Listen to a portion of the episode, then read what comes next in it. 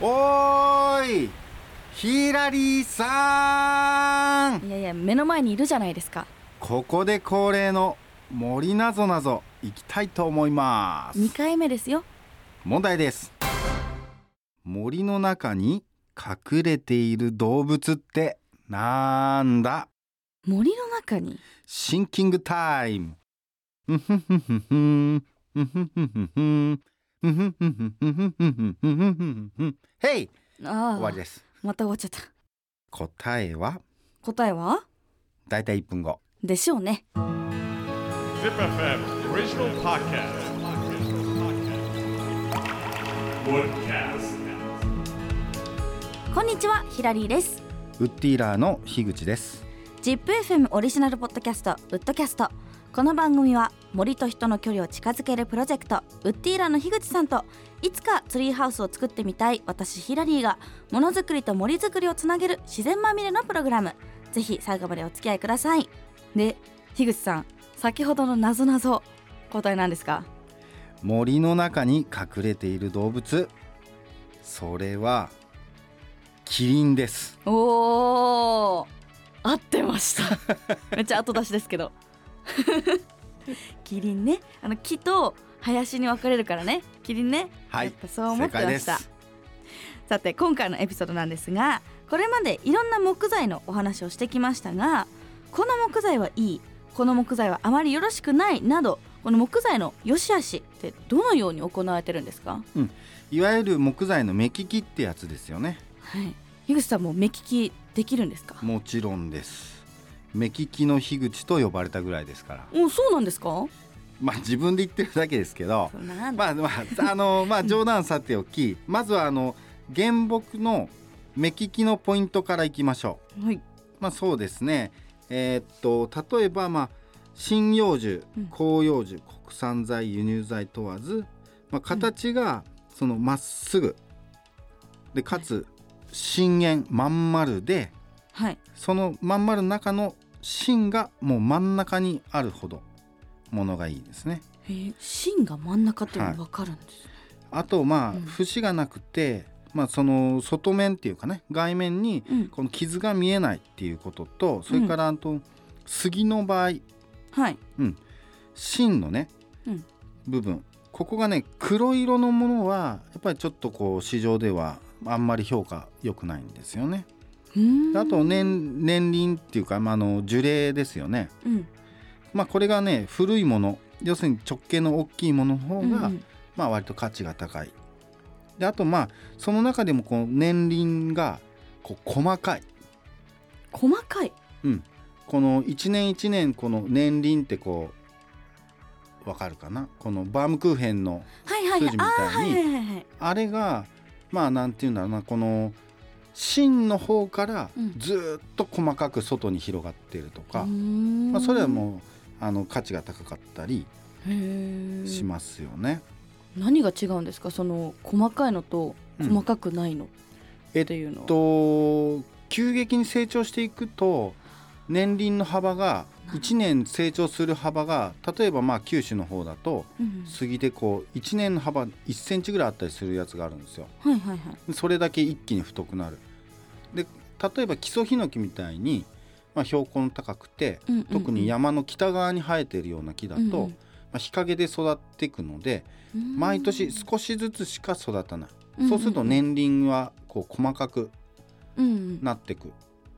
でそれが200年300年って育ってって太くなるともう年輪の筋が見えないぐらい細かくなるんですよ。へでえそうするともう希少価値もあるし、うんうんまあ、どんなんていうのはまあ板にした時もうんものがよく見えるんですよ。へえそっちの方が頑丈とかなんですかまあそのなんていうのは繊維が密っていうのかなうんうんうんうん、うん、その方がいわゆる頑丈っていうのがうん強い木っていうかね、へえ、うん柔らかい部分と硬い部分がうんこの幅が細かくなればなるほど例えばまな板にした場合でも、うん包丁うんねはいはいはい。こう切りやすいっていうのかな。うんうん。で柔らかいスカスカの木だと、うんこの包丁で切った時にこうザクザクこう切入りっち込みゃう入っんちゃだってっちゃうからえちょっと気になったんですけど、この杉の場合のこの芯が黒色っていうのは、なんで人気じゃないんですか、これね、うん、まあ一般的にっていうか、うちらの中では黒人っていうんですよ、はい黒い芯と書いて黒人っていうんだけど、これはね油分が多くてそうね全然乾かないんだわ乾かないんだそうそう板にしてうんうんうん干しても天日で干しても全然乾い、乾かないのえー、えもしそういう木を切ってしまった場合っていうかそういう場合はどうするんですかだから乾かさなくてもいいものには使えるわけ乾かさなくてもいいもんって何があるんですか例えばまあこの梱包材っていうのかなあー梱包材パレ木のパレットとか見たことあるあなんか荷物を載せるときにうんとかあはいはといなんか、えーっと下敷きにしたりとか、まあ、うん土木資材とか、はいはいはい、まあ、その濡れてもいいようなものにはそういうものも使えるうーんじゃあもうそれをそれこの黒色の芯だったからといってなんか覇気じゃないけどそういう風になるわけであ捨てちゃうわけでははないないんですうね、ああよかったよかったへえこのなんか外面にこの傷が見えないっていうのはなんかその私の中ではなんかちょっと表面についてるみたいなイメージがあったんですけどそういう傷っていうのは、そういうわけではなくてもう深くこれは入ってるっていうのも分かるってことですよいわゆるねその傷っていうのは、うんなんか人が傷つけたとかっていうのじゃなくて、はい例えばあの節の部分とかあー枝がこうなんか台風とかで折れちゃってあ穴が開いた傷とかあとはそれからキツツキあーはいはいはいはいねうんうん青ゲラとか赤ゲラとか、うんうんうん巣をつくのきキツツキつつくじゃん、うんはいはいでそうすると穴開いちゃう、そっかもうそこうはん開いたまんまってそこうとそうそうそうとかあと山に鹿がいっぱいいるんで、うんうんうん鹿がね冬の間に木の皮を食べたり角を研いだりすると、うんうんそこの部分がもうなんていうのかなかさぶたが治んないみたいな感じうんで、うんうんうん木の皮がめくれちゃってそこが傷になって腐ってったりするとか、そう悪くなってっちゃうんですねそそうれそうでそうそうへあーともう雷が落ちてうんこう裂けちゃったとかうんおお寒いところだと凍っちゃって木がうん裂けてきちゃう場合もあるんだよね。へえ工程避けるんですかそうそうそうそうこんな逆そうにいうもうのなもんかグッてくっつきそうなイメージですけどまあ若干こう体積増えたりするんでああ凍るそうと割れちゃったりそうとかそうそうそうそうなるほどねそういうのもあったりうんいろなんな傷の種類でもいろいろあったりするんだよね。へええちょっと今この原木のみ目利きのポイントを聞いたんですけど他にもあるんですか、えっとそうですね続いてはまあ原木を切ったその製材はい、はいはいっていうとこの、まあ、目利きのポイントになりますけど、まあ、せいその製材前にはねその原木うんをよく見て、まあ、どの角度でノコギリを入れるかを、まあ、決めていくと。うん角度で製材の途中で傷が出てきた場合は、まあ、微調整しながら、まあ、いわゆるその目的の板うんうん取りたいものとか取れるものをやっていくと。うんでこれを、まあ、いわゆる木取りっていううんうんうんことを言うんですね。であの木はね製材の過程でまあなんていうのかな板にしていくとうんはい曲がってっちゃったり反っちゃったりするんですよ。切ったやつがってことですかそうそうそう。へえこれなんでなんですかでこれはねあのー木がその立ってる時うんうん植わってる時、まあ、いわゆるその成長の過程で、まあ、どんな風にしてその抵抗っていうのかなうん風が当たったりうんうんあの日に当たったりとか、まあ、そういうの中で木の内部にその力がかかってくんですよ。うんああなるほどで、えっと、そうするとそのなんかか形になってるんだけどノコギリを入れた瞬間うんうにんうんバネみたいにねこう跳ねちゃったりとかはいはいはい一気にその丸い状態からこの板にした時に一気にその力が解放されるんだよね。あれかなんかあの買ったばっかのマットレスみたいなあそうそうそうそうそうそうそう、ううん、んとかあのなんかあのー布団をさうん冬用の布団こう真空にしといてあパーッてやるとうわってバこッうと広がったりねうんうんあの感じなんだよね。あーそっかそのこう丸い状態の時はこう周りからもこうなんかギュってそう抑える力があったけどなてるんだこう切ったらそれがなくなっちゃうからそうバネみたいにビヨヨンってなっちゃうんだよね。へーえこれ曲がったらどうするんですかこれな直せるんですか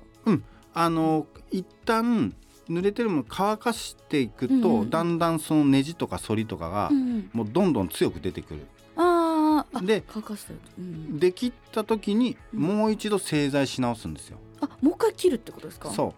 うへうえでその分大きめにやっとくんだけどああうん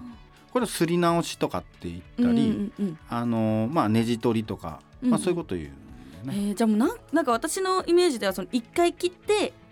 終わりっていうかもうじゃあ次行きましょうみたいな感じだと思ってたんですけど、何回もその工程があるんですねそうそうそうそうそう。へでーまっすぐにしようと思うと、んそうやって何回か加工してねえーじゃあ机とかってめっちゃ時間かかってやられてるんですねじゃあそうだねだからもともとは大きいものをだんだん削ってって、うんうんうん今なんていうのかな、まあ、使われてるものになっていくっていうイメージかな。なるほどね他にもあったりしますかはいまあ、あとはその製材した次のうん木になった木材の目利き。木材でこれね、まあ、原木たくさん見て製材の経験をね、うんまあ、順番に積んでいくと例えばその板うんうんうんうんのその表面とか、まあ、そういったものを見るだけで、はいまあ、この木はねどれぐらいの大きさだったのかなとかどんな形だったのかなとか、うんうんまあ、そういうのが、えーっと分かってくるようになるんだよね。へえでそれが分かるとその板がどんなその特性性質を持ってて加工するとどういう感じにこうねじったり反ったりするのかっていうのが、まあ、予想できたりすると。でこういうのを、まあ、木材の目利きで重要なポイントになる。へーえこれはその私の感覚的にはそのもうね、その切ったできた木っていうか、うんもうここからもうあと作っていくだけみたいな木なわけじゃないですか、だからその元をたどらなくても別にいいのかなと思ったんですけどうんたどった方がいいんですか、まあたどその知たってた方がたどるっていうよりも、うんその板を加工する過程の中で、うんうんその作るものによってうんどういう板がいるのかとかあーそっか、うんそう選ぶ時、そうそうそうそとかってことなのうかそういうのを集めてこなきゃいけないから、うんうんうんうん、でそうするとそのまあ木材の目利きっていうのかな、うんうんまあ、いわゆるそれはもう吟味っていう感じで、はいはいはい、どういうものをいいものをこう適切に使うのかっていううのをんやっていくわけですよ。ちなみになんですけどじゃあ例えばもしこの板の状態じゃなくてもう例えばできた状態の木のもの、例えば私さっきあのドラムスティックを見せたと思うんですけど、ああいうの見て分かったりもするんですかそうだね、すごいまあ、だからどれぐらいの木から取ったのかなとか、うんうんうんへえ分かるもんなんですね、えこういうのってなんか最初に教科書とかじゃないけどもちろん経験もあると思うんですけど、うんそういうふうに勉強して分かったりするもんなんですか、まああのー本を読んで、うんそのなんていうのかな木の特性とか、うんまあ、そういう知識も最初に入れておいてからは、うんあとはもう実践だよねうん、あーどれだけやっぱ木を見てうんどれだけ使ったかっていうかねどれだけ触ったかによって、うんあの目利きの能力っていうのかなやっぱ経験値が上がっていくっていうのかな。おーやっぱこの木のプロになるにはまずこの目利きができるようになってからってことなんですねまあ、そうですね。なるほど樋口さん今回もありがとうございました、はい、ありがとうございました。ウッドキャスト次回もお楽しみに